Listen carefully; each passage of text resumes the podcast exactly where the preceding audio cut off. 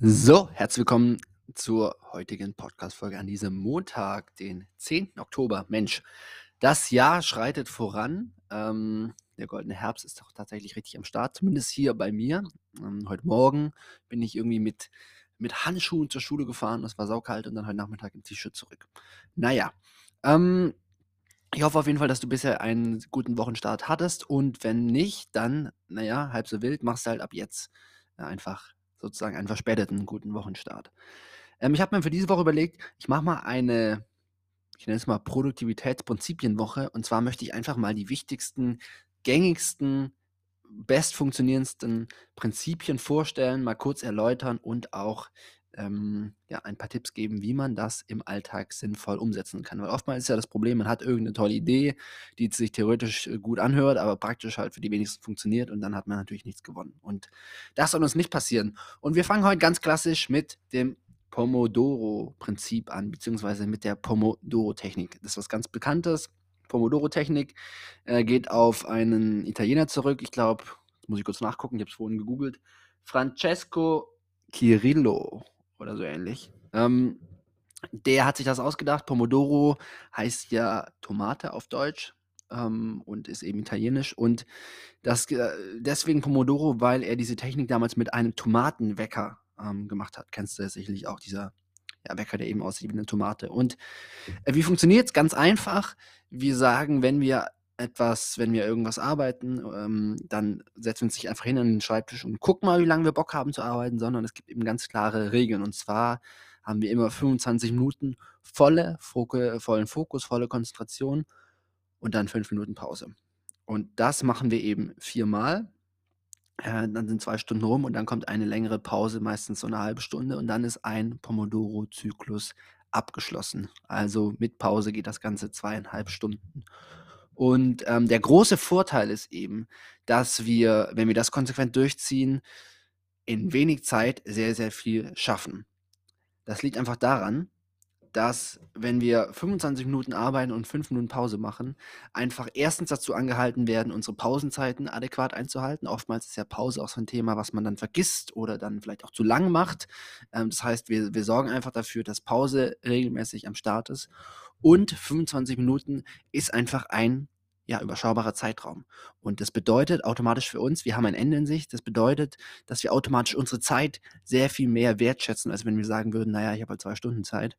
Und dann wirklich ähm, in den 25 Minuten richtig konzentriert am Start sind. Und auch wenn wir mal keinen Bock haben, dann ist es eben auch nicht so, dass wir sagen müssen, oh, jetzt sitze ich hier noch bis halt nachts, äh, bis, bis heute Abend um halb fünf, sondern die Zeit läuft und dann sind es halt noch 21 Minuten oder sind es halt noch 17 Minuten. Und das ist halt wirklich ein Zeitraum, wo wir auch jetzt nicht so viel Willenskraft brauchen, um ähm, das noch konzentriert durchzu, durchzuhalten. Und äh, Konzentration ist einfach einer der Schlüsselfaktoren dafür, wie halt dein, äh, wie, wie halt deine Arbeit läuft und äh, schlussendlich auch dafür, wie, wie dein Leben läuft, weil Zeit ist begrenzt und wenn du halt ordentlich was auf die Kette kriegen willst, musst du diese Zeit gut nutzen. Und ein ganz entscheidender Faktor ist dafür einfach die Konzentration. Yes, so viel dazu. Ähm, theoretisch kannst du den kompletten Tag diese Pomodoro-Technik nutzen. Also es spricht überhaupt nichts dagegen, dass du von nun an, wenn das deine Arbeit oder dein Job oder dein Studium oder was auch immer zulässt, dass du einfach deinen dein, deinen kompletten Alltag damit strukturierst. Ich persönlich ähm, mache es auch nicht immer, sage ich gleich dazu, weil ähm, manchmal hat man halt einfach nicht so Bock oder es gibt eben auch Momente des Tages, wo es dann vielleicht nicht ganz so passt, wo man dann vielleicht wirklich mal eine längere Einheit hat, wenn man zum Beispiel ein Meeting hat oder so dann ist es ja logisch.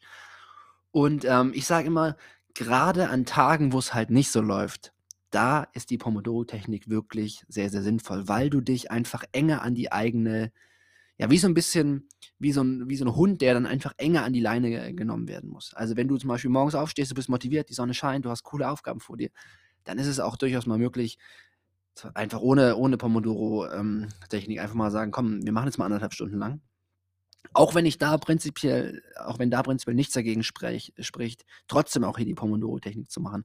Aber gerade eben zu Zeitpunkten, wo man vielleicht schon so ein bisschen müde ist oder mal nicht so motiviert ist, da müssen wir es halt einfach dann enger selbst disziplinieren, weil sonst unsere Gedanken abschweifen und einfach sonst ja so der Schweinehund sich durchsetzt. Also zum Beispiel jetzt ist es 16.37 Uhr, ich bin gerade aus der Schule gekommen.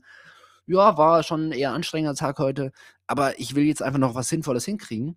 Und dann werde ich mir jetzt wahrscheinlich sagen: „Komm, Florian, machst du noch einen Pomodoro-Zyklus, 2 Stunden oder vielleicht auch nur so 'n halben, 'ne Stunde fokussiert.“ Weil wenn ich jetzt einfach das ohne das machen würde, ähm, dann wä wäre die Wahrscheinlichkeit einfach sehr, sehr hoch, dass ich mit den Gedanken irgendwo hinschweifen würde und dann würde ich die Zeit halt hier so ein bisschen am verplempern und das das will ich einfach nicht. Yes. Was ist sonst noch wichtig? Ähm, oftmals hatte ich die Frage bekommen: „Ja, wa was mache ich denn in diesen Pausen?“ Also, ich habe 5 Minuten Pause, also, äh, alle 25 Minuten, was mache ich denn da in der Zeit? Und schlussendlich, ähm, ist es schon wichtig, dass du die einhältst.